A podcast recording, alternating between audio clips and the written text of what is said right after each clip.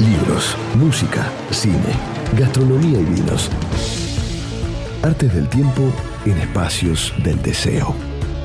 Fin de fiesta. Cultura y placeres en la 1110. Con Luis Diego Fernández, Aki Tejerina y Fabián Couto.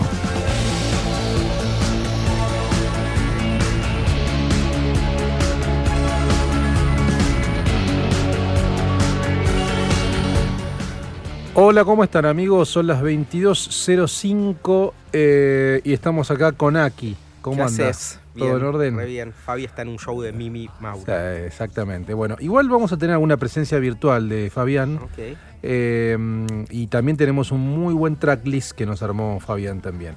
Bueno, hoy es el 13 de octubre.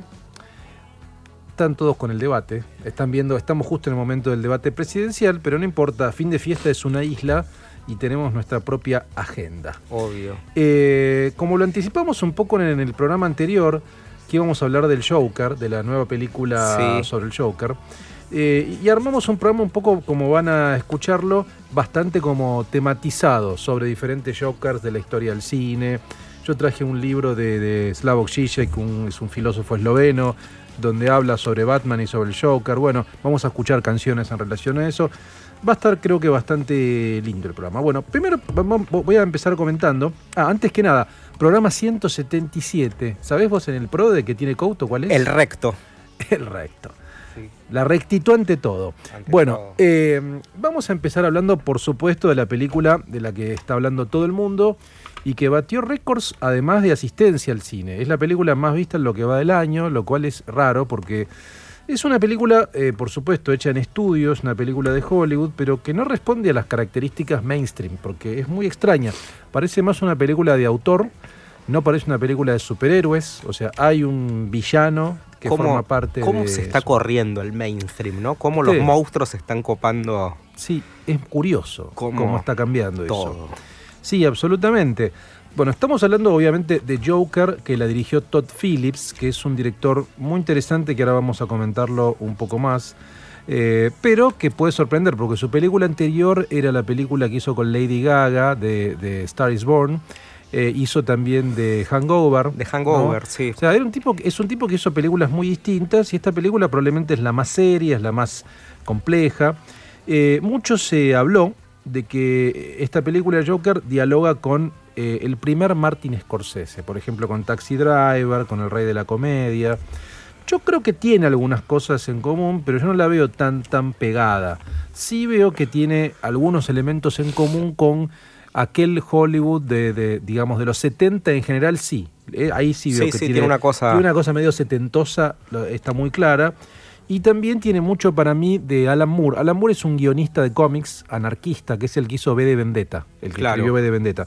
Y escribió un cómic en el año 98 que se llama The Killing Joke, donde narra la historia del Joker, de este señor que, ya, que se llama Arthur Fleck, que es el protagonista de la película, y que está protagonizada por Joaquin Phoenix. Todo el mundo está hablando de la actuación de Joaquin Phoenix.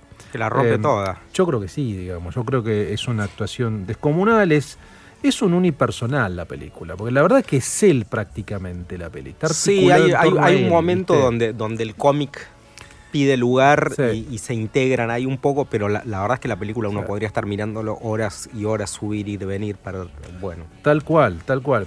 Ahora, explicando un poco algunas cuestiones de, de tanto del argumento como de la estética, cómo está a mi juicio armada la película, eh, yo creo que la película es una película con un villano de un superhéroe que es Batman, pero que podría ser tranquilamente una persona cualquiera, digo, porque lo que se narra en verdad es eh, lo que algunos críticos llaman origin story, o sea, la historia del origen, los orígenes Sí. de alguien.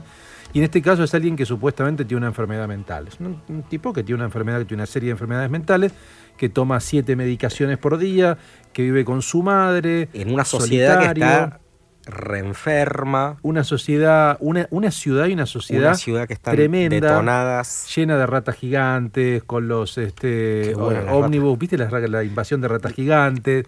Con los ómnibus, con to- to- todo graffiti en la calle, con los ómnibus grafiteados. Pero hay, hay muchas escenas donde, donde el, el- el- el Joker te roba la atención, pero cuando miras toda la pantalla, siempre en el borde hay una rata gigante Una rata morfando algo. Tal cual. Tremendo. Yo creo que una forma de pintarla también es como comienza esta peli, que es él que hace una, es una publicidad humana, un payaso, y eh, está con un cartel, digamos, ahí, vienen dos pibes, se lo afanan, él va corriendo a buscarlo, llega a un callejón y lo cagan a palos. ¿no? Y ahí así arranca la película, o sea, arranca con una piña. Y es una película donde uno ve como sistemáticamente un proceso de agresión a este personaje. Que este personaje se siente agredido por el entorno, se siente desplazado, se siente que no le importa a nadie. En esas charlas que él tiene con la asistente social, Sí. que le termina diciendo, ¿sabes qué? Al Estado vos le chupas un huevo y yo también porque van a cerrar esta oficina, digamos, ¿no? Entonces, me parece a mí que lo que eh, se subraya mucho en la película es esta, esa crítica, si vos querés, a los recortes del Estado de la asistencia social, por un lado, a la sociedad en general que deja de lado a los, a, digamos, a las personas que tienen alguna dificultad. Eso está muy subrayado, quizá demasiado a mi juicio, por ahí demasiado. Eh, pero a mí lo que más me gustó de la película es todo el proceso de transformación de él. Cuando él de a poco, paso a paso, va dejando liberar el monstruo. ¿Viste cómo va? Se va armando, se va complementando. Me hace acordar a, a un día de furia. Tal cual. Hay una escena, que no la voy a contar exactamente, que es No, la no. escena del metro, que es una Uf. escena donde él, eh, ahí sí empieza a cambiar totalmente. Ahí empieza, eh, él que era, era un, era un actor mediocre, clase B, un estandapero, digamos, que hacía shows cómicos, así como en lugares medio underground y demás, sin, sin éxito prácticamente. Eh, y, pero a partir de ahí empieza todo un desarrollo que tiene que ver con esta cuestión del resentimiento, con la cuestión de, la, de un Estado que, bueno, que se hace al lado, etcétera. Y hay un personaje también en la trama que es muy importante, que es el personaje de Robert De Niro. También por eso lo asocian mucho a la película a Scorsese, porque De Niro laburó en muchas películas. De Niro hace, hace 10 años que entra a una pantalla y es De Niro, y es De Niro poniendo caras, y es De Niro haciendo comedias, es De Niro asesinando gente. Sí. Acá te olvidas de que es De Niro. Es Tal el, cual, se-. Está totalmente al servicio del personaje. Y no es que le pusiera una máscara blanca en la cara, sino que es De Niro con muchos tics, con muchos guiños, mirando mucho a cámara y no te das cuenta que es De Niro. Te compras el personaje. Tremendo De Niro. Está muy bien, está muy bien. Eh, bueno, que por cierto leía que parece que se llevaron muy mal eh, Joaquín Phoenix con De Niro. Parece que en el set no, no se hablaban, eran como dos divos, ¿no? Eh, también uno puede preguntarse, ¿y dónde está Batman en todo esto? ¿Aparece Batman? Bueno, aparece un niño, un niño Bruce Wayne, y aparece Thomas Wayne, el padre de Bruce, eh, en la historia del Joker. Hay Parece una, una buena versión republicano. ¿Viste? Muy buena. Sin, no se queda nada a la hora de defender sus, sus ideas, sus Sí. propiedades, sus cuentas bancarias. ¿eh? Ah, sí, sí, es un personaje que aparece Me muy, gusta. muy fuerte, Thomas Wayne. Y Bruce también, hay alguna interacción también que no vamos a revelar entre Bruce niño y eh, Arthur Fleck, el que sería el Joker.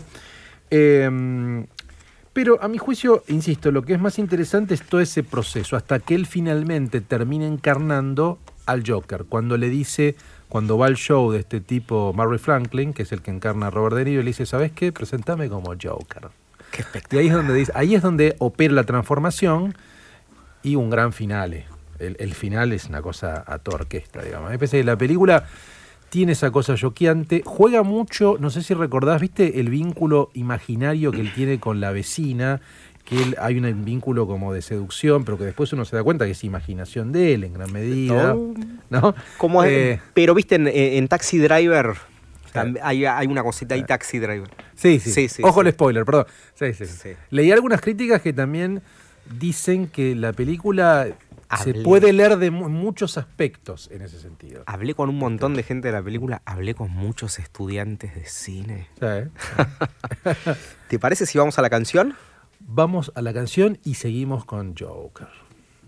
¿Qué canciones? Vamos, hay, presenta, hay que Ah, presentar. pe- pe- Ah, pero, pensé que venía la presencia perdón, no, no. virtual, pensé que venía la presencia Ah, bueno, virtual. Bueno, digamos. ahora vamos a escuchar un temón de Frank Sinatra que está muy bien puesto en la película, Ah.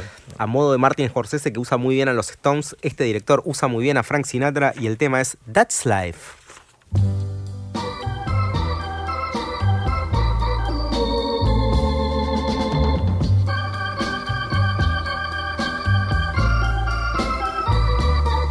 That's life. That's life. That's what all the people say. You're riding high in April, shot down in May. But I know I'm gonna change that tune. When I'm back on top, back on top in June, I said that's life. That's life. It may seem, some people get their kicks stomping on a dream. But I don't let it, let it get me down. Cause this fine old world, it keeps spinning around. I've been a puppet, a pauper, a pirate, a poet, a pawn and a king. I've been up and down and over and out. And I know one thing.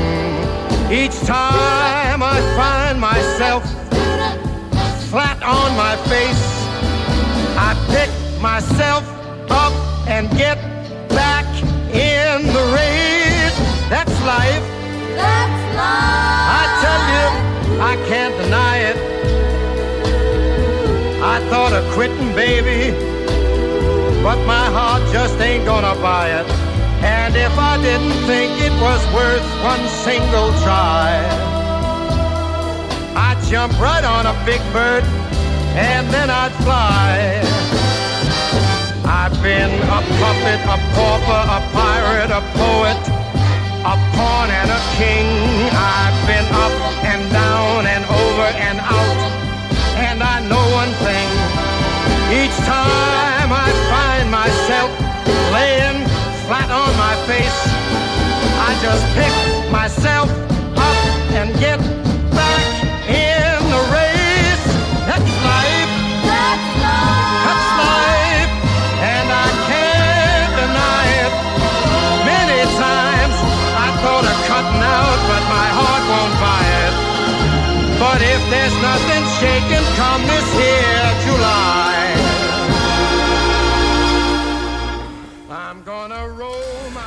Qué temazo, eh, clásico. Qué total. temón, qué puesto. Sí, sí, totalmente, absolutamente. Volví a escuchar a Sinatra con, con- Mm. con una devoción, distintas cosas. Sí, sí, sí. Tremendo. Para, esta es una Sí. peli que te sentás en la butaca, bueno, te comes media hora de los trailers ahora que son todos iguales. ¿Viste? Sí, son sí. todos iguales. Y además es como media hora de tráiler, es muy largo toda es la muy previa, largo todo el ¿viste? trailer. Sí. que te la baja un poco, Muy pero largo. bueno, qué sé yo. Arranca, apenas arranca la película, Sí, le afanan el cartel y este empieza a correr Sí. y es un homenaje a cómo Sí. corre, va esquivando personas. Es como una persecución en auto, pero de un ser humano que va con unos zapatos 48 vestido de payaso total. Sí, y que para todo con un golpe en la jeta muy chaplinesco. sí, sí, sí, muy, muy, muy esa cosa. Para mí, para mí, Chaplin tenía esa cosa melanco, tristona. Sí, sí, sí. Pero, pero bueno, esa película que, sí. que- que ya sabes que te va a gustar de Sí. punta a punta, porque la estética está bien, la actuación está bien, la Tal música cual. está bien puesta, y cuando parece que la vas entendiendo, ¡pum! va para otro lado, ¿viste? Es, tiene una cosa de clown él. Sí, total, no. Hay algo que me llama la atención que lo vi en la de Tarantino. Viste que Tarantino arranca con el logo viejo de la distribuidora, Sí. ¿viste?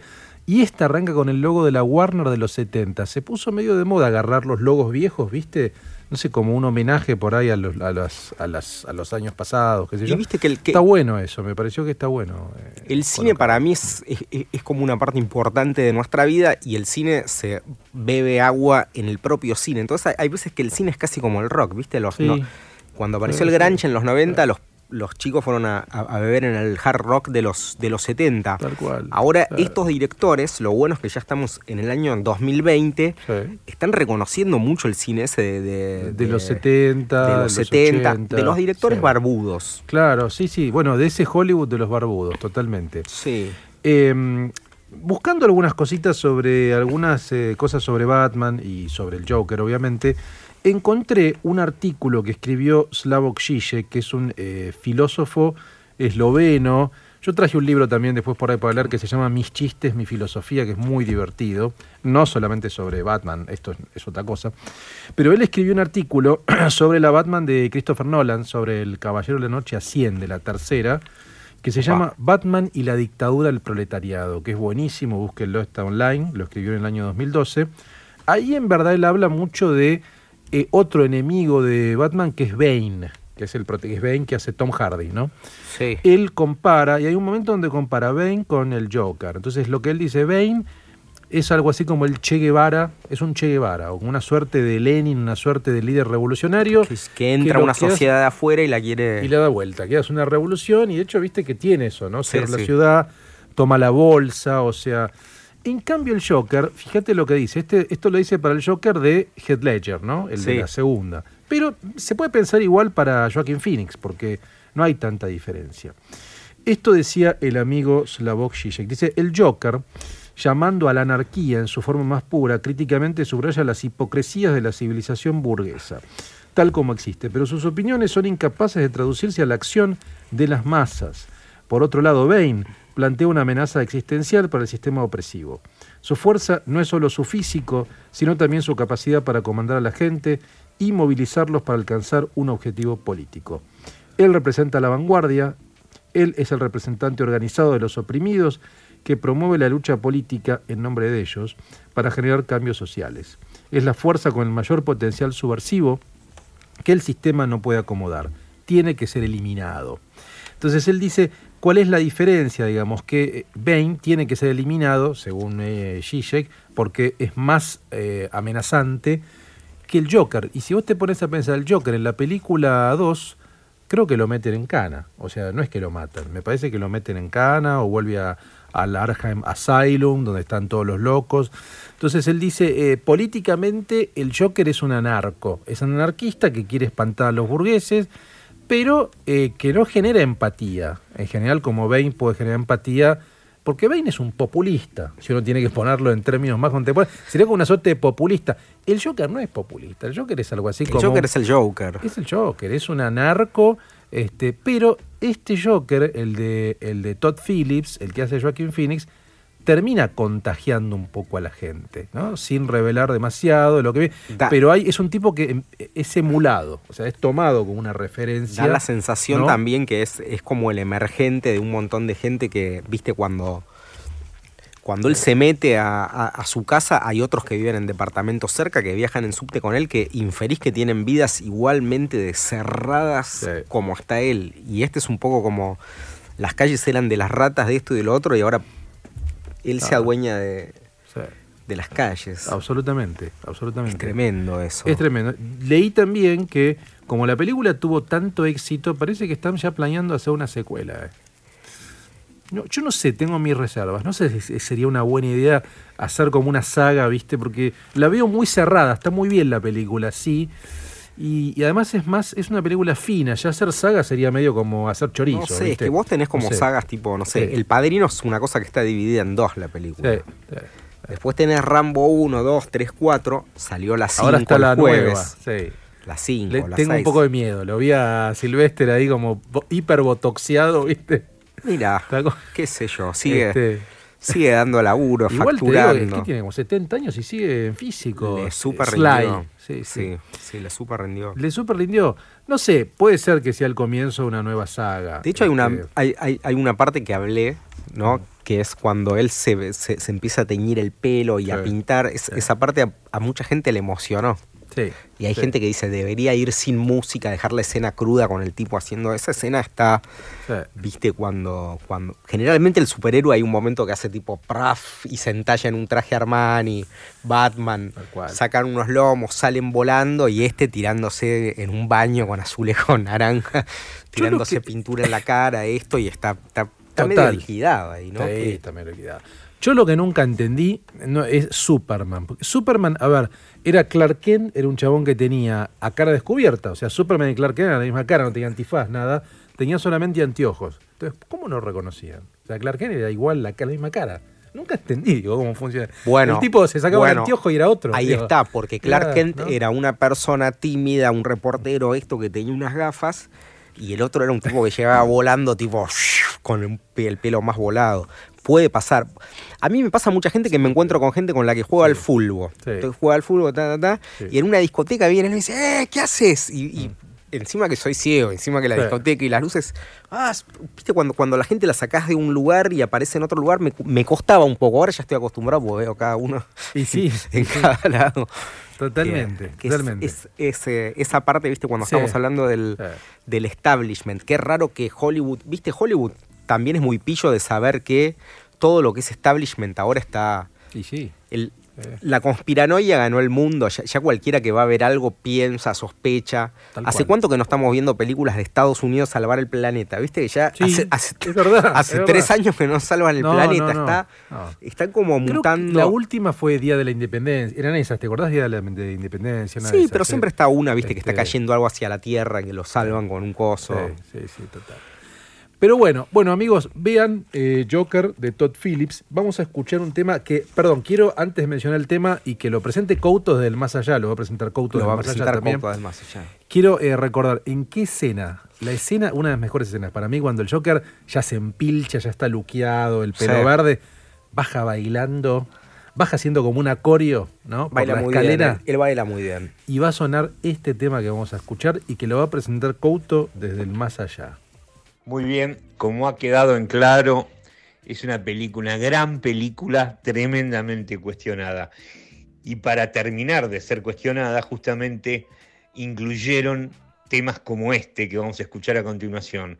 Este tema de Gary Glitter, Rock and Roll Part 2, eh, es justamente el tema de un famoso pedófilo, yo creo que fue más, más conocido que Michael en ese tema, fue sentenciado en el 2015 a 16 años de prisión por haber violado eh, cuatro cargos de agresión contra menores, haber violado a una menor y problemas que tuvo de pornografía infantil en Vietnam. Cabe mencionar que el tema que vamos a escuchar es Rock and Roll Part 2, es el famoso tema que baila el guasón cuando baja por las escaleras, una de las mejores escenas para mi gusto de mm, la película. Así que escuchemos a Gary Glitter haciendo Rock and Roll Part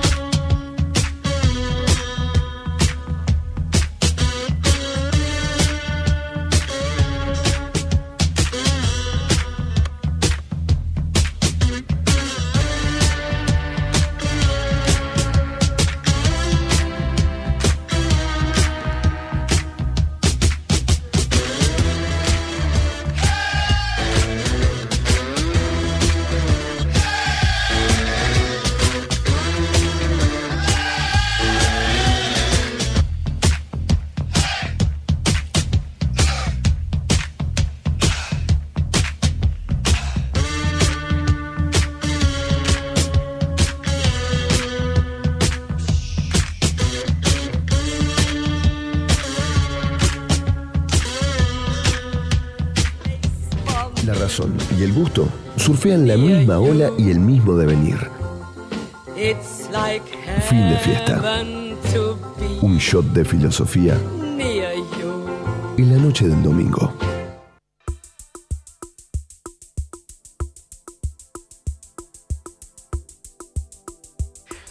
Muy bien, 22-33. Eh, Che, para, sí, 22, no sé cuánto. 33. 33. Ah, Eh, yo me acuerdo, el primer Batman, el primer Sí. Joker que yo vi fue Sí. César Romero, se llamaba. Ese era el nombre, César Romero. César Romero, César por Romero. favor. Tenemos audios, pero no quiero entrar todavía en eso. Ah. Tenemos mucho, tenemos mucho tiempo, falta Sí, todavía.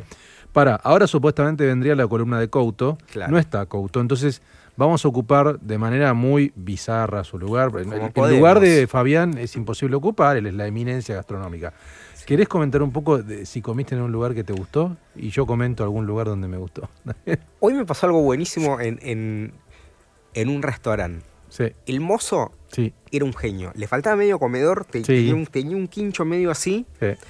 Parecía esos mozos que decías, acá voy a estar un año y medio largo. Fui a comer a Nom Nom, que voy siempre, que es el lugar ahí en, en Bulnes y Servini. Sí, estaba todo detonado. Estaba con tres chicos. Me crucé enfrente a la esquina de Cortés. Bien. La esquina bien, de. Cortés con, con, con Sí. sol. eh, ¿Cómo se llaman los cosas?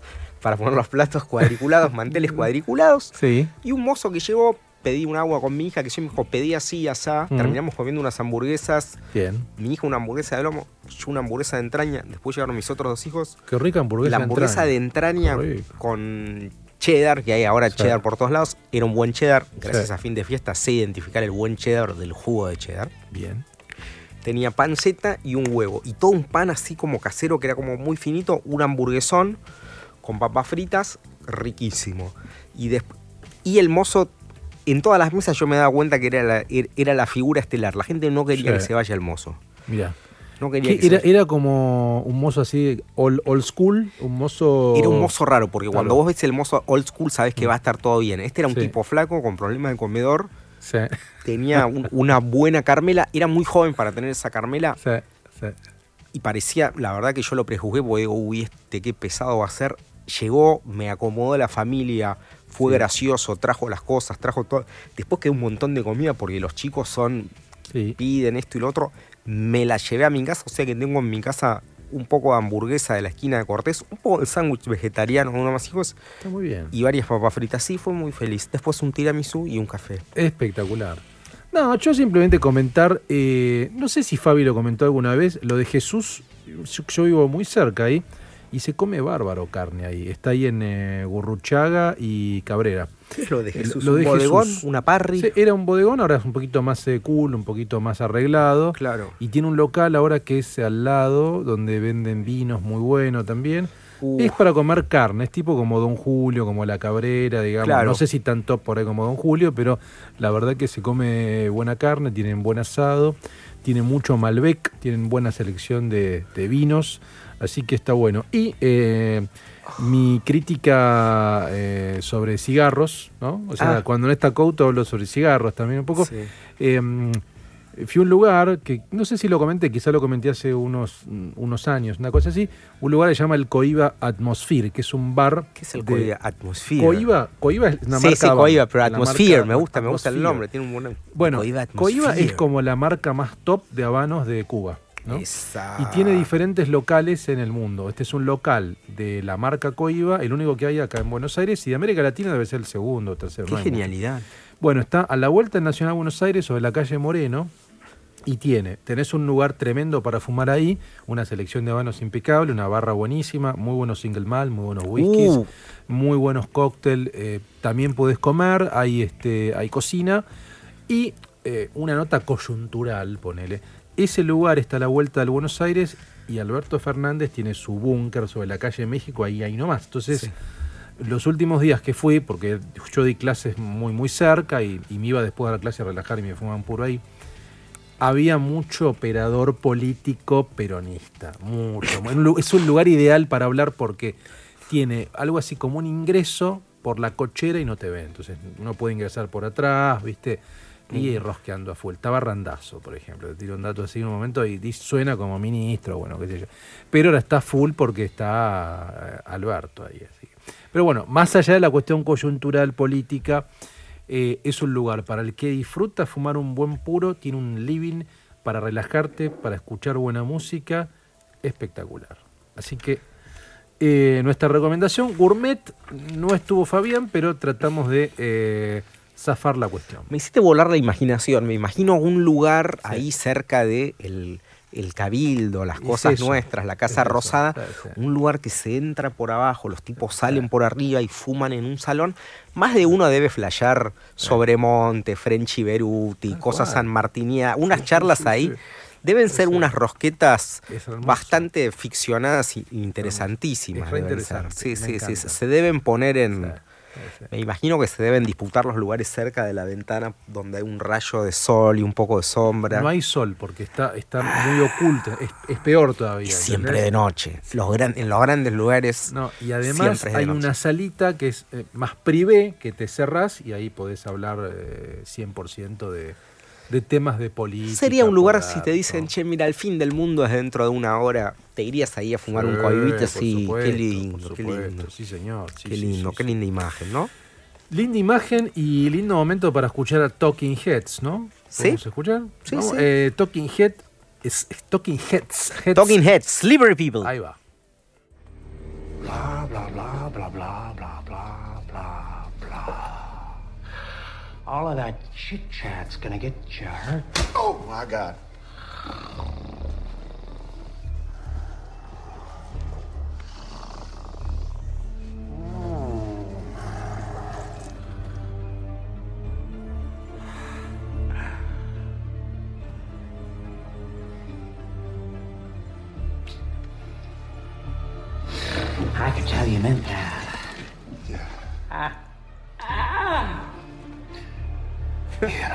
Bueno, a ver, amigos. A mí me divirtió Eh, mucho lo sí, que pasó, ¿eh? No, bueno, eh, entró un audio, un corte que teníamos de un Joker, que es el de Jared Leto. Para mí nos están hackeando. No, no, bueno, no importa. Después comentamos el audio. Vamos a la canción. Vamos a la canción.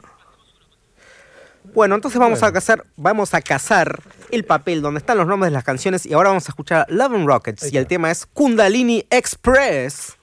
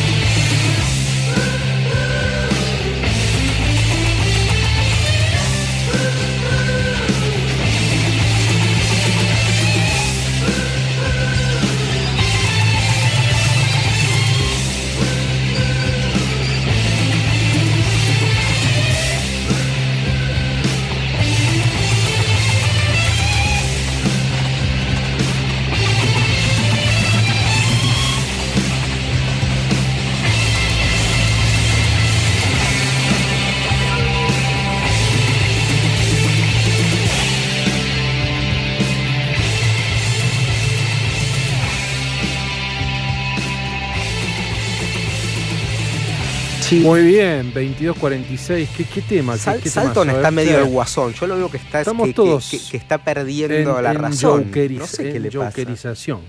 Sí. Bueno, hablando, vamos a la historia. Vamos a empezar con la historia del Guasón y vamos Yes. a empezar a escuchar de a poco algunos cortes de audio eh, de los Jokers de la historia. Primero, algunas eh, ideas sobre eh, la historia, algunos este, datos precisamente. ¿Quién creó? A ver, este personaje, el Joker, fue creado por Jerry Robinson, Bill Finger y Bob Kane a principios de la década del 40 y originalmente lo pensaron como un psicópata asesino, ¿no? Bueno, como más o menos lo que también eh, hace Phoenix en la última historia. En aquel momento, debido a límites establecidos por los códigos para historietas, el personaje tuvo que mutar y se volvió una especie de bromista, que es lo que terminó siendo, que molestaba a policías, robaba y le ponía trampas a Batman y Robin, más cercano a aquel viejo, al, al primer, digamos, Joker, de César Romero, de la serie televisiva de los 60. Ese Batman era un Batman kitsch, era un ilisérgico, pop, era Sí. muy pop, ¿no? También. También nosotros lo vemos con, con, con la mirada de nuestra época, ¿viste? Sí. Cuando salió me parece que era muy... Sí.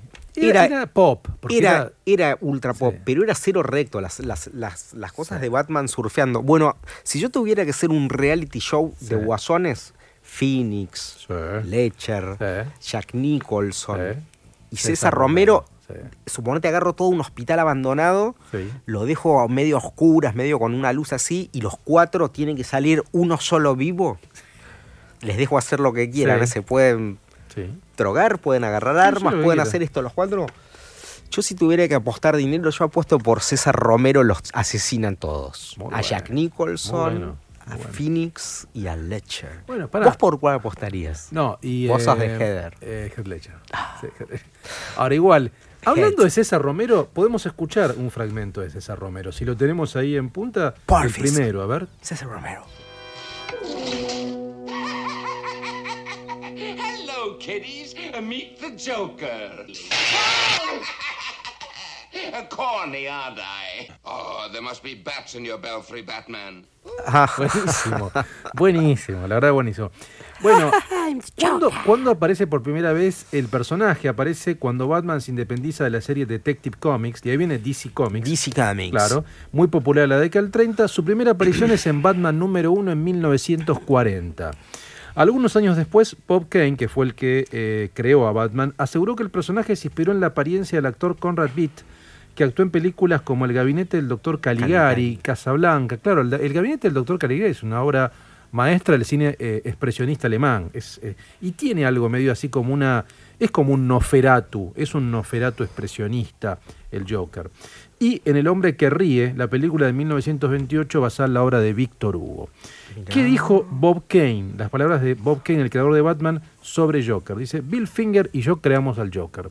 Bill fue el guionista, Jerry Robinson vino a verme con la carta de una baraja que tenía el Joker, comodín.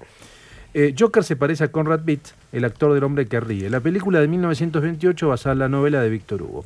Bill Finger tenía un libro con una fotografía de Conrad Beat y me la mostró y me dijo, aquí está el Joker. Jerry no tuvo absolutamente nada que ver, pero dirá que sí hasta que muera. Él introdujo una carta de juego que usamos un par de números para que Joker la usara como su tarjeta. Y es verdad, en to- todos los, yo creo que todos los personajes que vimos en las películas, el de Romero, el de Nicholson, el de Ledger y el de Phoenix, en un momento te muestran la carta, ¿viste? Usan la carta como su, como su presentación, o te tiran una carta, suelen jugar con la baraja. mucho. Cuatro lindos psicos, ¿no? ¿Quién será el, el próximo?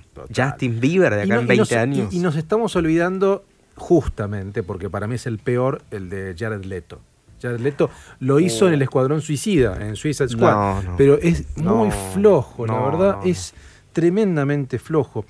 A ver, César Romero interpretó al Guasón en la serie Batman que produjo BBC entre el 66 y el 68, que protagonizaba Adam West, ¿no? Yo tengo unos recuerdos, yo la, yo la miraba, esa la pasaban en, en el 13 de chico, este, sí era ultra pop, digamos, ¿no? Tuvo 120 episodios divididos en tres temporadas, eh, y realmente lo popularizó. El, el- el Joker de César Romero hacía bromas livianas, no cometía ningún asesinato, era el menos, era el menos psicopatón, era más un, era un algo así como un chistoso. Es que esa Batman lo que como pasaba que es que la gente miedo, hacía, te- te hacía daba miedo. fechorías. No Claro. es como estos Batman que te secuestran el bebé, Tal cual. mat- o sea, explotan un estadio de fútbol. Era.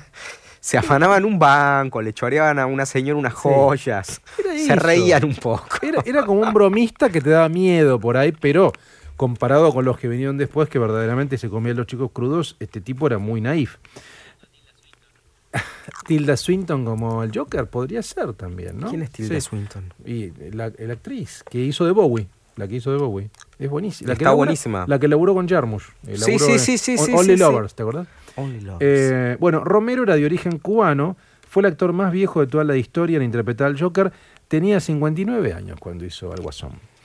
Una, cu- maestro. una curiosidad, cuando la serie de Batman no, se- no había salido al aire, Frank Sinatra hizo lobby para ganarse el papel del Joker. No, lo sabía esto. Mira, ¿te imaginas un Sinatra en el papel de, del Re, Joker? re. Bueno. Bueno, escuchamos That's Life. Mira, tiene, tiene algo que ver. Los productores, sin embargo, ya le habían adjudicado el personaje a Romero y Sinatra se quedó sin él. Bueno, esta es la, es la primera estación de las que vamos a recorrer de todos los guasones de la historia. Estoy fascinado. Amo este programa temático. Hay, que hacer hay más, que hacer más, programas, temáticos. sí, Sí, sí. el año que viene va a ser un gran programa temático. Vamos a escuchar una canción. Dale, A vamos a escuchar a Steven Wolf, Sí, ¿no? sí, sí, creo que sí. Y el tema es Born to be Wild.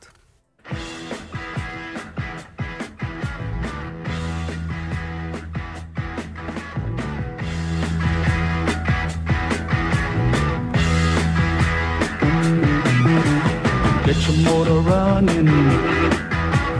Head out on the highway, looking for adventure. And whatever comes our way. Yeah, darling, go make it happen. Take the world in a loving embrace.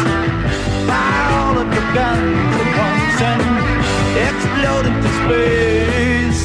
I like smoking lightning heavy metal thunder racing with the wind and the feeling that I'm under. Yeah, darling, go make it happen. Take the world in a love embrace. Fire all of your guns at once and explode into space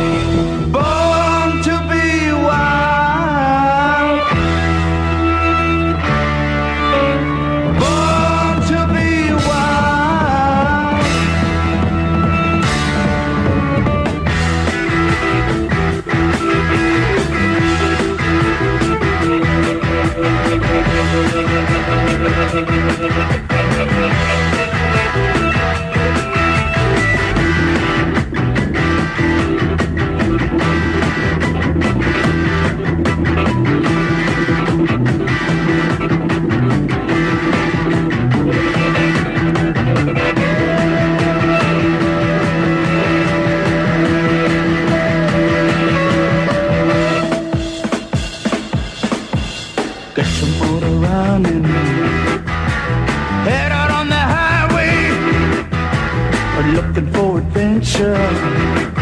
And whatever comes our way. Yeah, darling, go make it happen. Take the world in a love embrace.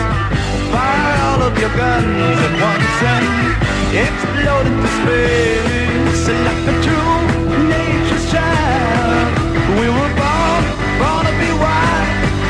We can climb Quique es un clásico, ¿no? De, mm, Born to be Wild. También Sí. hizo un cover de Cult buenísimo. Sí.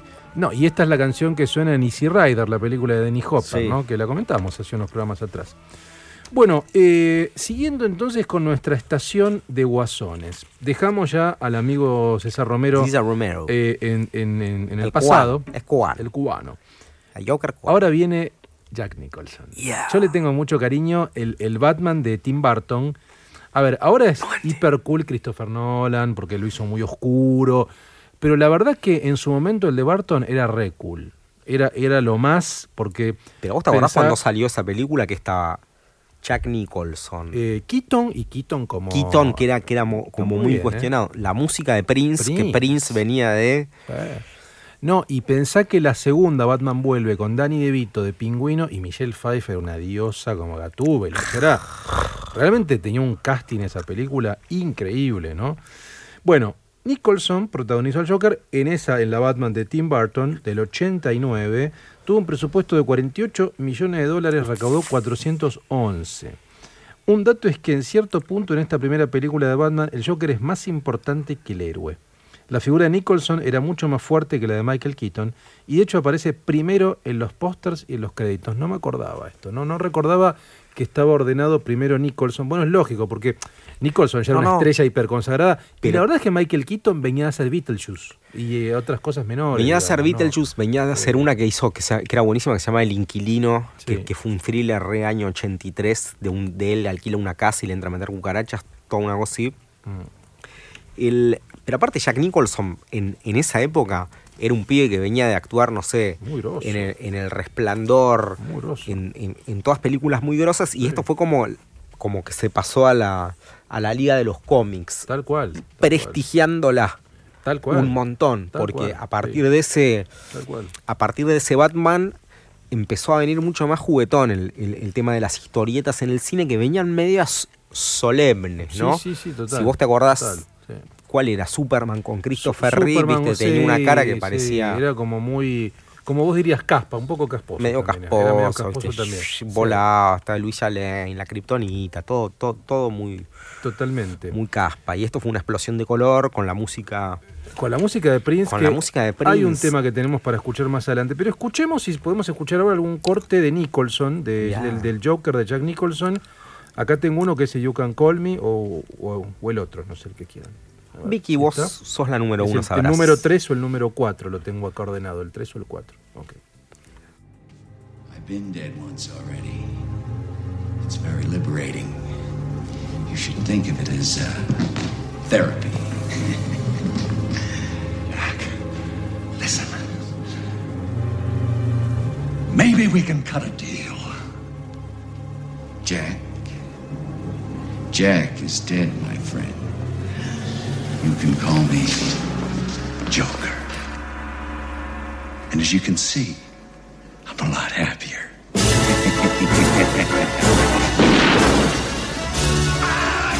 Muy bueno, muy bueno. Qué bueno, Muy bueno. qué, qué línea clásica ya cuando el You tipo dice call me". You can call me Joker. Bueno, es, lo, es parecido a lo que hizo Phoenix, ¿viste cuál dice? Eh, yo soy Joker. Pero es muy Presentame bueno. como Joker. ¿Vos no has sentido un momento en tu vida en particular donde fuiste a comer a tu familia y te fuiste por ahí diciendo estos quiénes son? O te fuiste de un laburo o te pasó, o conociste una chica o algo así que dijiste, Sí. pues, empezó mi vida, yo Sí, soy sí. esto.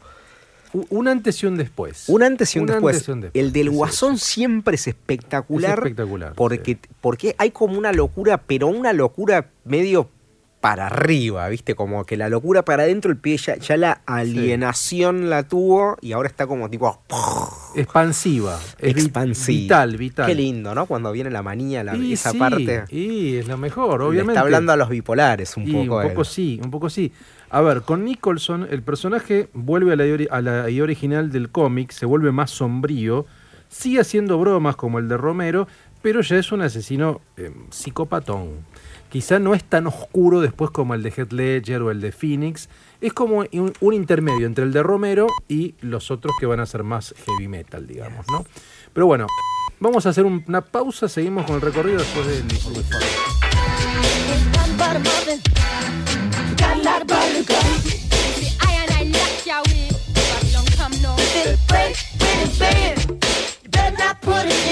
Got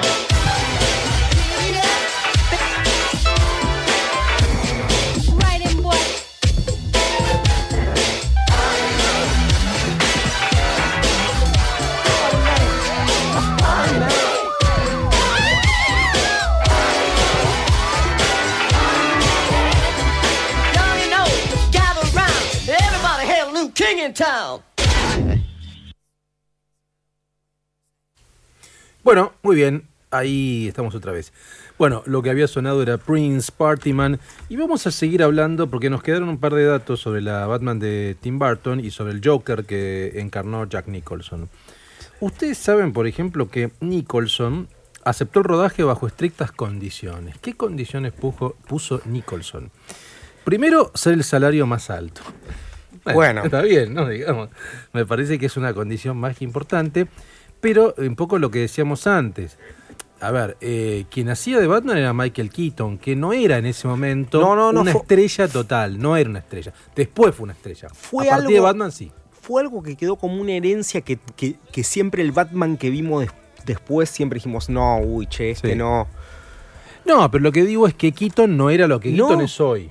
No, no. era, no era. No, no, pero Keaton aparte tenía un corte de pelo ese que era más ¿Te larguito arriba, tenía una Sí. cara de colectivero, era el Sí. menos Batman, Total. era como una cosa media, casi Claro. que fue el, parecía uno de Miami Vice siendo Sí, sí, total. Rico Tubbs. Absolutamente. Y Nicholson ya era Nicholson, consagrado, digo, un actor de, increíble. Bueno, entonces, el salario más alto. Tener un porcentaje de las ganancias de la taquilla, ¿no? También. Y grabar en los horarios que él quisiera. Esos eran los requisitos que había puesto. Extraordinario. Y por supuesto se lo concedieron todo. El actor contó, además, Jack. 20 años después, que fue el personaje con menos limitaciones que interpretó. Después del suicidio de Heath Ledger, contó que él también le advirtió al actor australiano sobre cuán desgastante física y psicológicamente era interpretar al Joker. Y debe ser para los actores realmente un personaje que te exige mucho, ¿no? Porque eh, estás interpretando un psicópata, un tipo que tiene un desequilibrio y que además tiene que ser cool y que además tiene que resultar empático en el crimen. No es fácil, ¿eh? Eh, me parece a mí. Para, Eh, para, para, para, a para, para, para. Ale, a ver, Ale. Quiero el salario más caro de la historia. Quiero participación en las ganancias. Si hay pérdidas, Mm, no, en mm, las ganancias. mm. Y quiero trabajar eh, a la hora que yo quiera. Y así todo, eso es una pesada carga psicológica por meterme en los, Eh. en los laberintos de la mente del guasón. bueno, son pero- espectaculares. Y Estas sí. personas son espectaculares. Son Realmente espectaculares. que son espectaculares. Pero al, al pibito, al- bueno, ahora estamos hablando de Jack Nicholson, Nicholson, que le sí. dijo que se, los veía atormentado porque decían, che, Sí, este. sí. Aprovechan para drogarse con. Es, es como, che, te- che, cuando si haces el dragón, te, el dragón. Si haces el guasón, El te podés drogar. Y sí. Ver. Son todos bastante quimicotes. Y sí, ¿no? la verdad es que sí. Ya desde el, Sí. el nombre, la risa, la actitud del tipo. Y Ro- sí. Romero es, eh, Y sí. es LSD. Sí, a ver, si, si hacemos... Jack Nicholson sería la cocaína, Sí, esa sí. cosa de todo tra, tra, tra.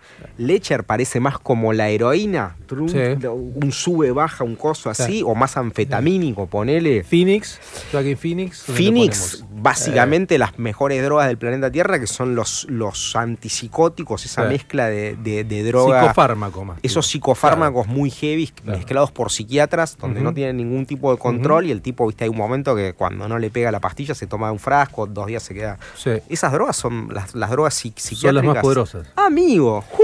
Vamos a escuchar el segundo audio que tenemos de Nicholson. El, segundo, el, el número 4, donde habla de, dice, We will just shake hands. A ver. Can't do business? Why? We'll just shake hands. and That'll be it. Yeah.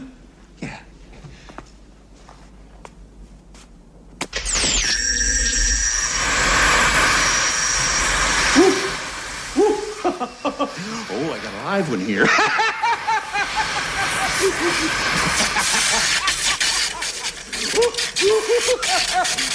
oh, there'll be a hot time in the old town tonight.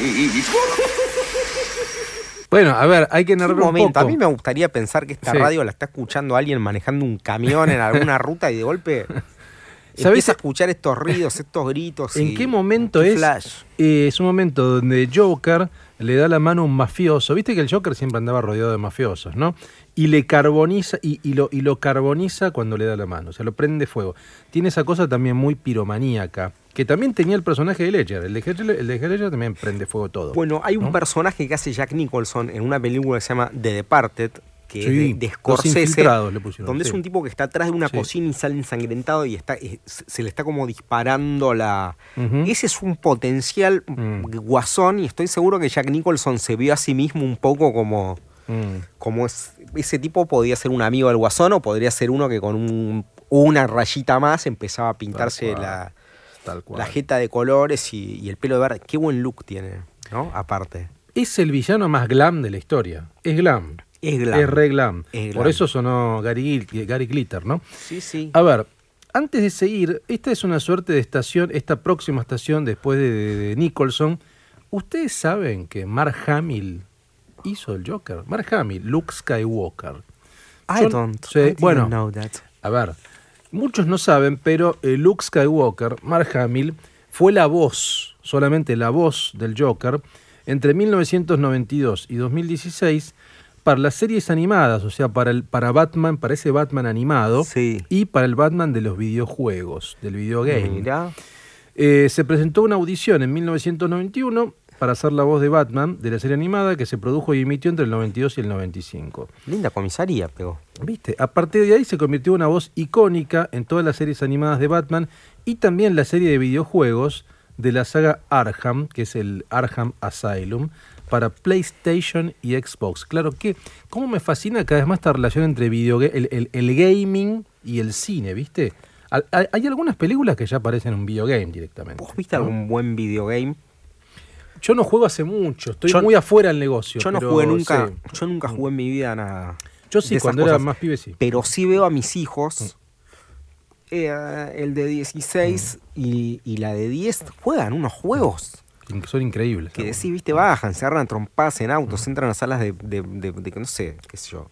No, Son y además, extraños. a ver, yo cuando iba a Sacoa, ponerle, viste, a Sacoa, a la, a la costa, claro, el, el diseño era. Y bueno, pero. Qué imagen. y sí, el diseño era lamentable, o sea, los tipos eran, no sé, como robots así muy, muy precarios.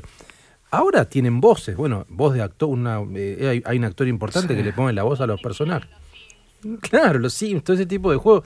Este, pero ahora ya son, tienen producciones y diseños de producción que son alucinantes, ¿viste? Eh, así que bueno, el amigo Mark Hamill fue la voz, por supuesto que no, él se hizo conocido como Luke Skywalker. Bien, vamos a seguir después de una canción con eh, el otro Batman, eh, perdón, el otro Joker, que es el de Heath Ledger, que es mi favorito. ¿Qué vamos a escuchar aquí? Vamos a escuchar un tema de Air que se llama Surfing on a Rocket.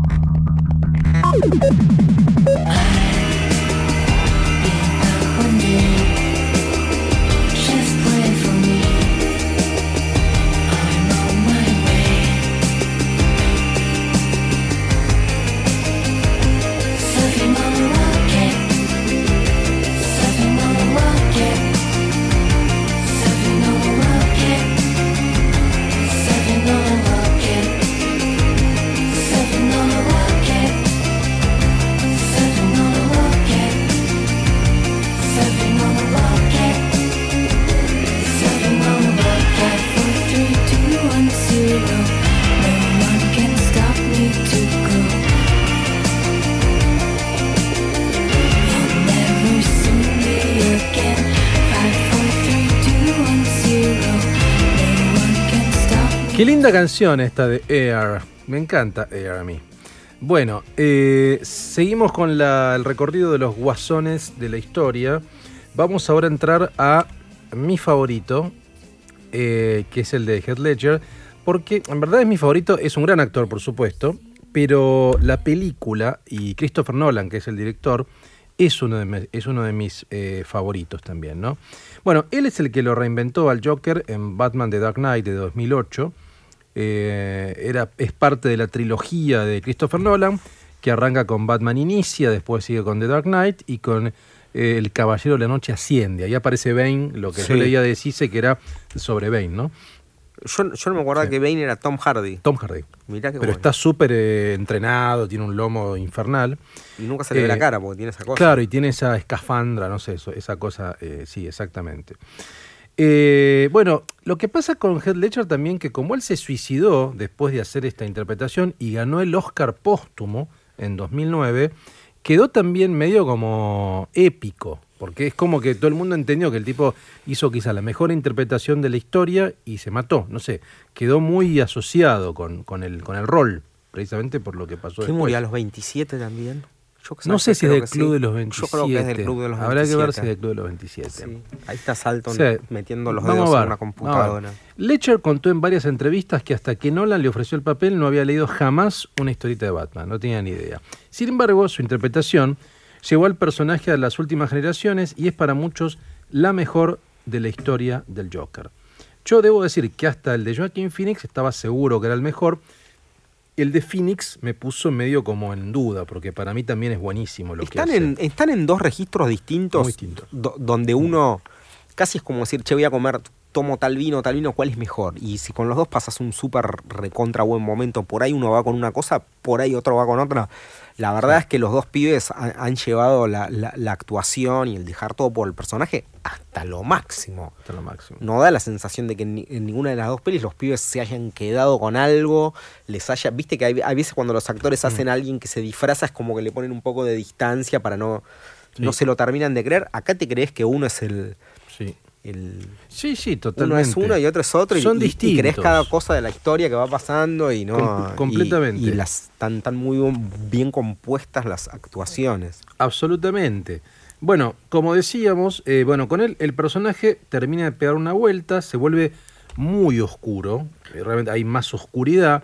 Los gestos, la voz, el maquillaje, el guion, lo llevan un poco en esa dirección. Pero para, para ponerle una voz a esto, vamos a escuchar eh, un fragmento del Joker de Heath Ledger. Vamos al corte número 5, que se hizo muy conocida esta frase, que es Why so serious? You wanna know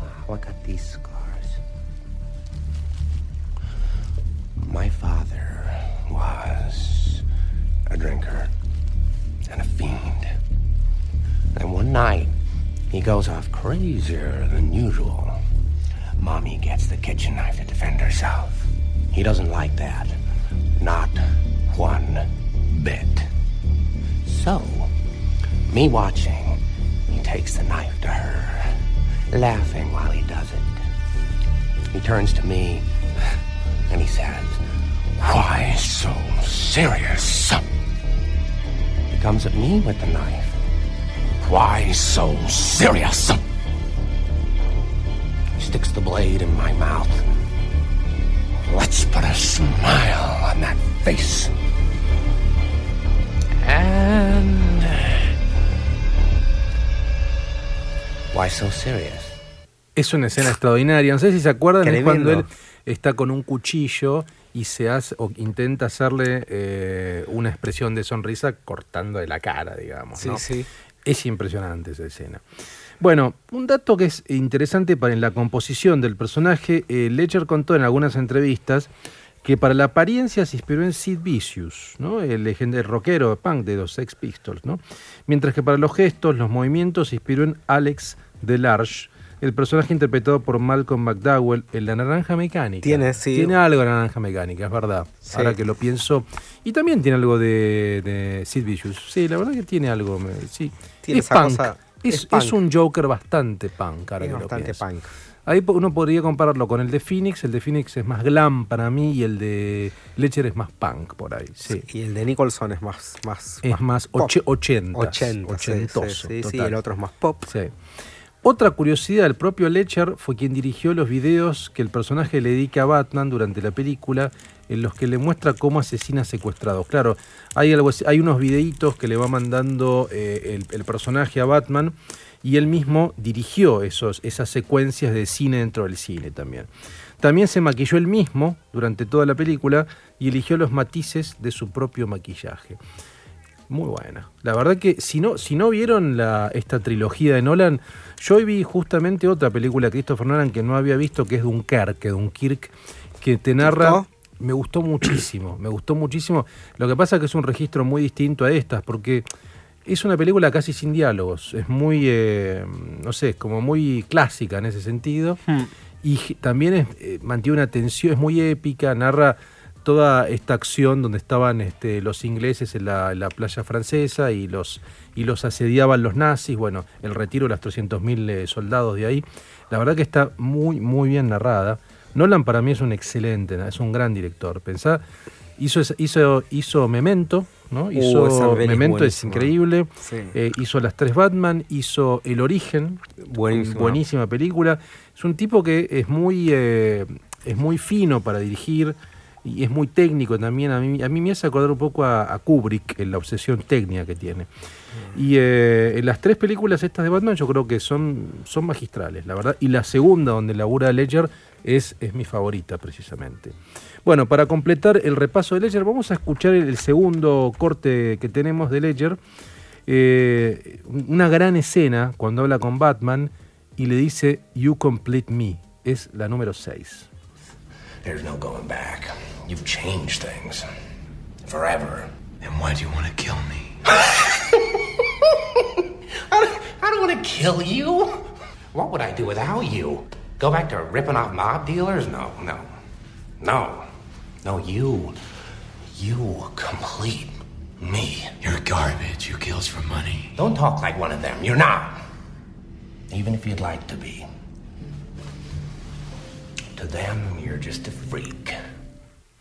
Qué buena, esta escena, no sé si se acuerdan, yo me acuerdo muy bien esta escena. La escena es así, lo, lo capturan al Joker y es una sala de interrogatorio. Está Gordon, el comisario Gordon, bueno, habla ahí y como no quiere decir nada al Joker, le dice, espera que viene un amigo ahora, se va. Y le dice el Joker, ah, es la rutina del policía bueno, policía malo. No, no, es otra cosa. Apaga la luz y aparece Batman atrás y bueno, empiezan a hablar. Y en ese diálogo, que termina agresivamente, a las trompadas, digamos, eh, el Joker le dice esto, yo no, yo no creo que vos este, estés en contra mío, vos me completás. Vos sos un freak como yo, estamos los dos re locos, vos estás tan loco como yo. Es extraordinaria esa escena realmente. Bueno, eso está en, la, en, esta, en, esta película, en la segunda, eh, The Dark Knight. Gran película. Gran peli. Gran peli. Un poquito de music, ponemos. Dale. No está Calvin Harris, ¿eh? No, ya sé está que no está. Vamos a escuchar una banda que se llama The KLF. KLF eh, canta Jarvis Cocker, el de Pulp, y la canción se llama Justified and Ancient.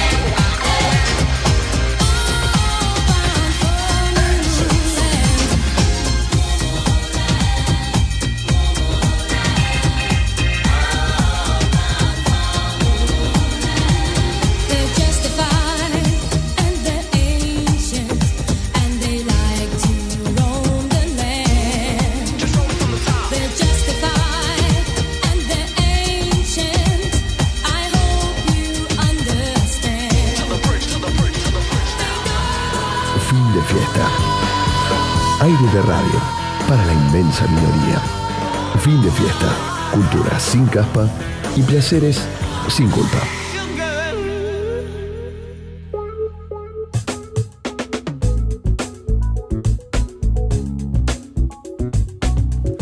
Bueno, amigos, 23.35, ¿cómo pasó? La verdad pasó rapidísimo. el- el, eh, falta poquito.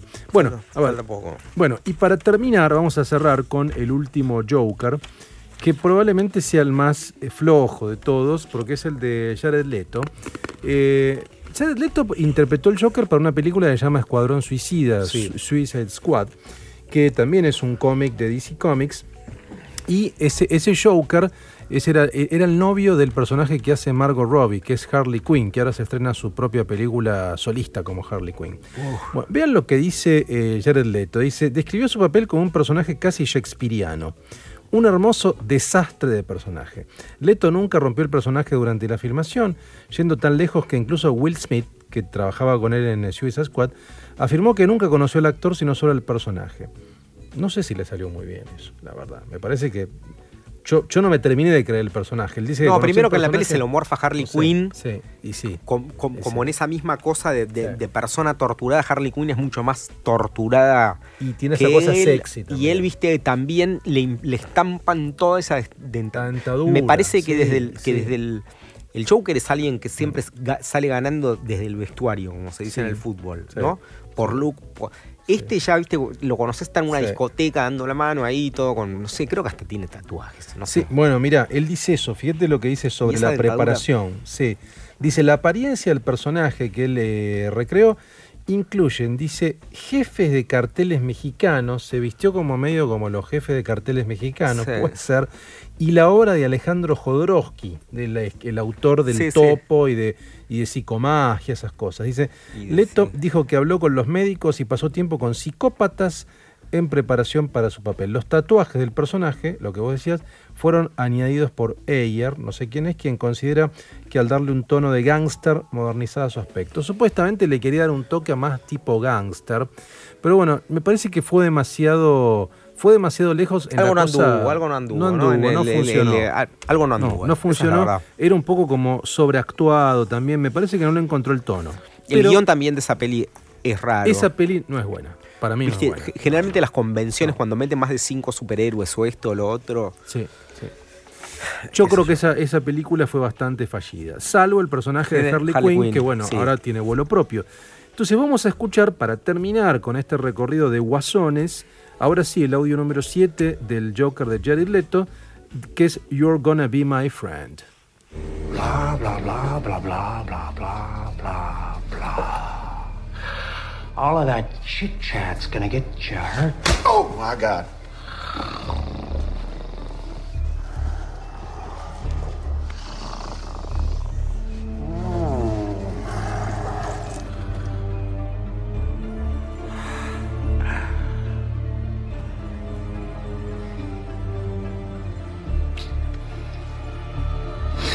I could tell you meant that.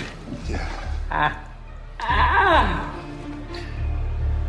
You're gonna be my friend. You're gonna be my friend. Bueno, y con este cierre de Jared Leto, quizá el peor de todos, quizá no es un buen cierre porque es el más flojo, pero eh, no importa, es un, es un buen recorrido, hicimos yo creo, por todos los guasones de la historia del cine y por diferentes directores, porque hablamos de los guasones, pero Tim Burton, Christopher Nolan, Todd Phillips, este, son muy buenos directores todos, ¿no? Sí. La verdad. Después vamos a comentar un poquito sobre Todd Phillips, que es, eh, como decíamos, el director, repasar algo de su filmografía que es muy heterogénea y, eh, y muy buena en líneas generales. Vamos a escuchar, yo diría, una canción. A ver, ¿qué, qué sí? ¿Qué tenemos en el listado? Mirá, un amigo de la casa, Tricky, sí. de Beijing to Berlin.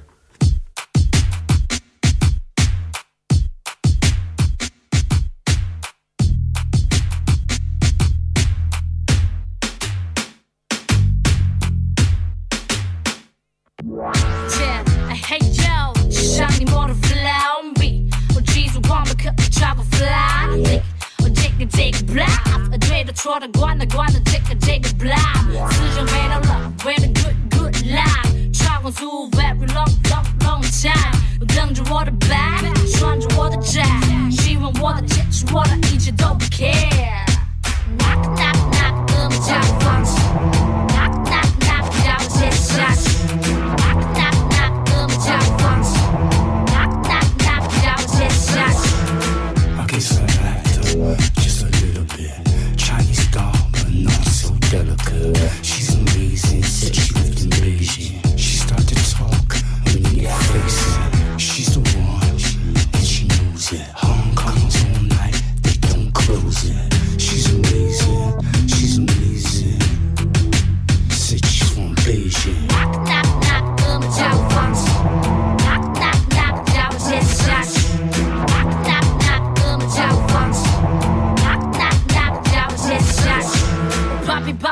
Friend, every genie in me dance. No matter good or bad, 紧握着我的 hand，灵魂出窍，打开你的魔考，的人的让你按照我的不必逻辑思考，吃掉你的，吃掉你盘子里 dead fry，我的不计其数，忍着你，Oh that's right，我们彼此了，视而不见了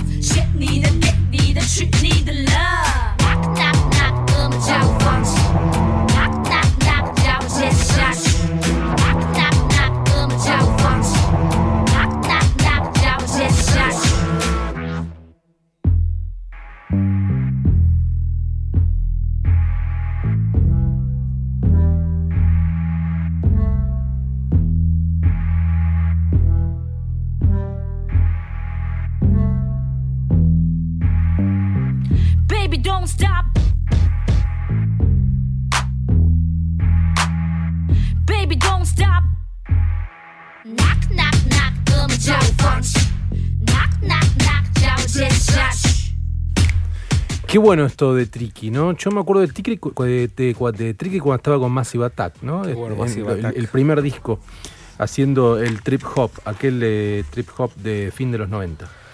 Bueno, ¿querés eh, comentar algo de Muse que lo viste? ¿En Obvio. vivo? El viernes había alerta meteorológica, tenía que tocar Muse en el hipódromo de Palermo a las 9 de la noche y lo pasaron a las 8 de la noche. La verdad que el horario buenísimo. Ujú.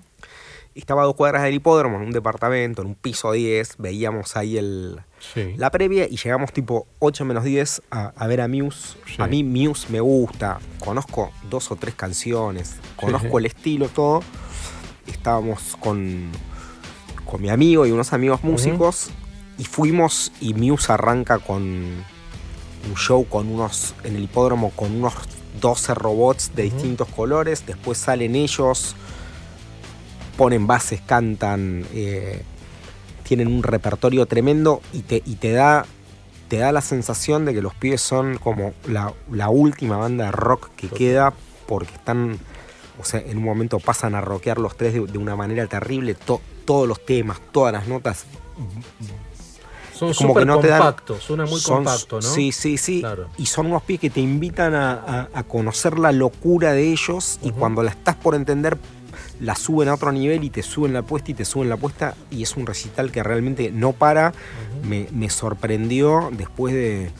de- es, es como uno de los mejores recitales que, que- que- que vi en mi vida y, y- y me gusta ir mucho a, Sí. a recitales. Tremendo, tremendo Muse. De hecho hablé con, con unos pies que eran músicos que decían, ¿cómo vamos a tocar después de esto? Yo tengo que Claro. grabar un tema el lunes, pero nos tenemos que retirar todos Claro. realmente y, y- y bueno, y obviamente a las 10 menos algo de la noche los relámpagos rompieron sobre el recital, se llenó de una lluvia tremenda y el, con, lo que, con, lo, con lo cual el final tuvo esa cosa épica de la Sí. mega requete contra lluvia.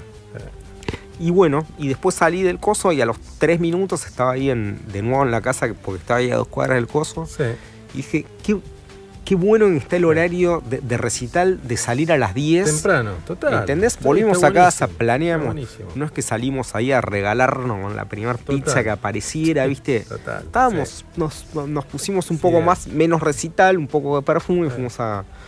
Seguimos saliendo por, por la noche de, de Buenos Aires, pero con, con, con- con el gusto de, de haber visto a Muse y, y a- y- y todos los que estamos ahí entendimos que, que es algo que se ve rara vez eh, una banda así con. con ¿Cómo Sí. ensayan? todo esto. Tiene una base, tiene una base medio electrónica. Sí, Usa sí, mucho sí, electrónico. sí, y, y el cantante es, Es- un cantante de- del, del lejano oeste y es un cantante más parecido a Freddie Mercury también Claro, en algunos momentos. que mira. Es, es, es, es, es- es de mucha pirotecnia, como era White Stripes, que te mostraba, mira todo lo que puede hacer. Tal cual, tal cual. Nada más que a contrario de, de White Stripes, estos pies hay, hay como un relato, un, Ujú. un- un relato, un, un relato Sí. musical que está. Si, si entras en el trip, es, o sea, cualquiera que fue ahí y lo mira y todo, en- entra en el trip. Sí. En, en- en ningún momento estribillos obvios, nada, todo el tiempo canciones de viajar y viajar y viajar. Tal cual. Muse, un recitalazo. No, yo no sé ellos si van a seguir siendo Muse mucho tiempo, porque me parece que han llegado a un. Viste, es- una banda que está como de Police en Synchronicity o un montón de bandas que me parece que está. No sé si va a quedar mucho más de Muse y. Sí. o- o- ojalá que sí, qué sé yo. hay- Esperemos, esperemos. Esperemos. A, lo sí. que veo es que si viene de nuevo Muse, no se lo pierdan. Amigues, chiques, Muy todo bien. eso. Excelente, excelente. Y eh, vuelvo eh, simplemente ya para cerrar eh, lo que veníamos charlando del Joker. Ahora para hablar de Todd Phillips, que es el director de la película de Joker con Joaquin Phoenix. Y repasar un poco su filmografía, porque la verdad que la filmografía es, es muy interesante. Yo vi algunas de las películas, no todas. Nació como Todd Boons, ¿no? Phillips es el apellido de su madre, en New York en el 70. Mirá. Estudió en la NYU Film School, pero abandonó antes de, de graduarse para dedicarse eh, a Hated, J.J. Ellen and the Murder Junkies, que es su primer documental sobre la vida del cantante punk rock J.J. Allen. ¿no? Eso, esa fue su primer, este, es su primer trabajo. Qué lindo. Después, bueno, ahí empezó a dirigir, hizo algunos documentales. Su primera película que a mí me resulta conocida es esta, Viaje Censurado, Road Trip, del 2000. La vi, es, es bastante divertida. Eh, después hizo Bittersweet Motel del 2000, Old School. Starkey Hodge hizo la versión para cine de la serie, de Esa- la serie de los no- 70. esa no anduvo, ¿no? No, a mí, a mí mucho No, no, me gustó. no. La vi, pero no, no, no me gustó. Como que tenían algo para hacer algo copado y, la, y cagaron. Claro, con Snoop. Sí, con Snoop Snoop Dogg, total. Sí. Después hizo All the King's Men en 2006. ¿Ese era el tartamudo? No, no la vi, no la vi yo. Eh, School for eh, Scoundrels, Escuela para Tontos. Borat. Ah, mira, Borat. Borat es buena. es divertida. Sí, Borat es tremenda. Y bueno, quizá uno de sus hits es de Hangover, ¿no? En 2009.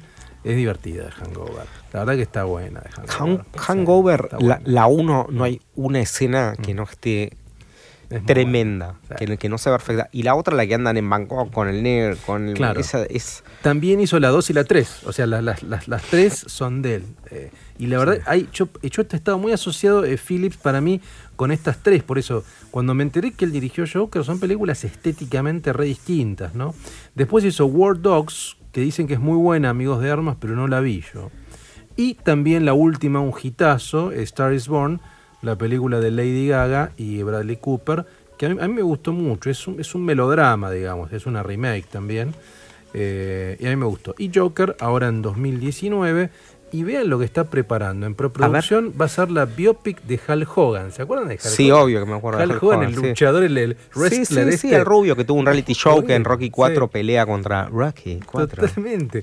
Puede ser interesante, ¿no? Muy Una, bien. una biopic de, de Hal Hogan. Sí, Bueno, sí. Eso está eh, tramando nuestro amigo Todd Phillips, a quien le agradecemos por su nueva película Guasón. Y eh, Fabián Couto está desde el espacio exterior y nos va a presentar el próximo tema. Así que lo dejamos a Couto a que presente el próximo tema. Nick Cave ah, hace referencia en este disco a la muerte de su hijo y lo define con una historia que cuenta sobre la esposa de un hombre rico, del cual murió su hijo y fue a pedirle ayuda a Buda. Este le dijo que le llevase semillas de mostaza que le diesen en casas en donde no había muerto nadie. La mujer fue por las casas, buscó, pero siempre le decían, pocos somos los vivos, acá siempre alguno murió. En todos los hogares que visitaba siempre había habido un muerto. Entonces comprendió lo que Buda quería decirle. Su desesperación no tenía ningún sentido.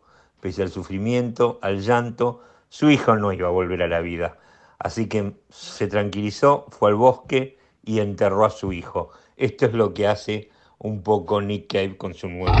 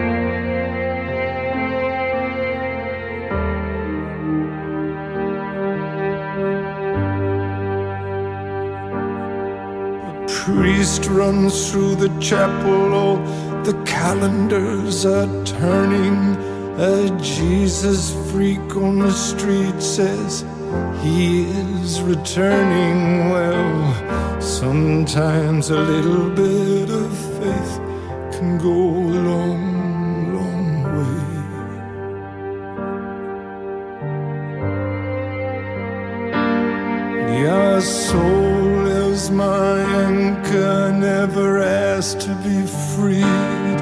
Well, sleep now, sleep now, take as long as you need. Cause I'm just waiting for you, waiting for you,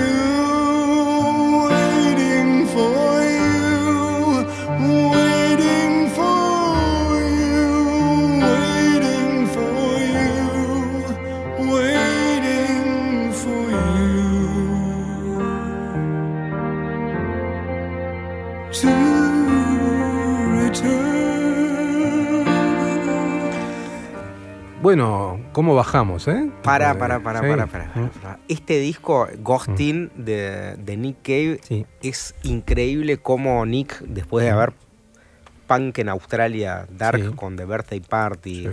Berlín, San Pablo, Londres, los Mm. discos, lo, Mm. lo punk, lo pop, el rock, el gospel, esto, lo otro, metió este, este disco que es un discazo, es el segundo disco que le dedica entero a una muerte. Mira. El primero es de Boatman's Call, que habla del barquero, etcétera. Es toda una cosa así que habla de la muerte, del amor, de mil cosas de, de que le pueden pasar. Pero acá él perdió a. Se, hace cuatro o cinco años murió su, su hijo, o dos o tres años. Su hijo gemelo te- tenía gemelos de 15 años y se cayó uno por, por, por un acantilado. Y todo este disco es un disco dedicado, no Mm. dedicado, sino inspirado, todo, explicando como un poco lo que le pasa a él con la muerte del hijo, cómo avanza, cómo se conecta con, con el ahora, cómo se conecta con el pasado, cómo explica en, en canciones que, que- que- que siente que esos años que vivió con, con su hijo, el hijo sigue viviendo dentro de él porque, porque sigue llevándolo a acciones, a lugares, lo, lo tiene presente. Es, es realmente un discazo que suena infernal y, y bueno, Nick Cave y los Bad Seeds ahí 100% puestos a la, a, la- a la- a la, a la obra y, no, y no pensando en un, no sé, en un hit, en nada, en esto, que, hoy en día es, Ujú. conoces dos canciones de alguien, o sea, Sí. mete como un disco, bueno, Sí. acabamos de escuchar una canción, que es medio difícil escuchar una sola canción del disco, esta es tremenda, la acabo de escuchar hoy acá y es como una cosa... Es fuerte. hermosa. Es hermosa, Es, hermosa. es hermosa, Esa es la verdad.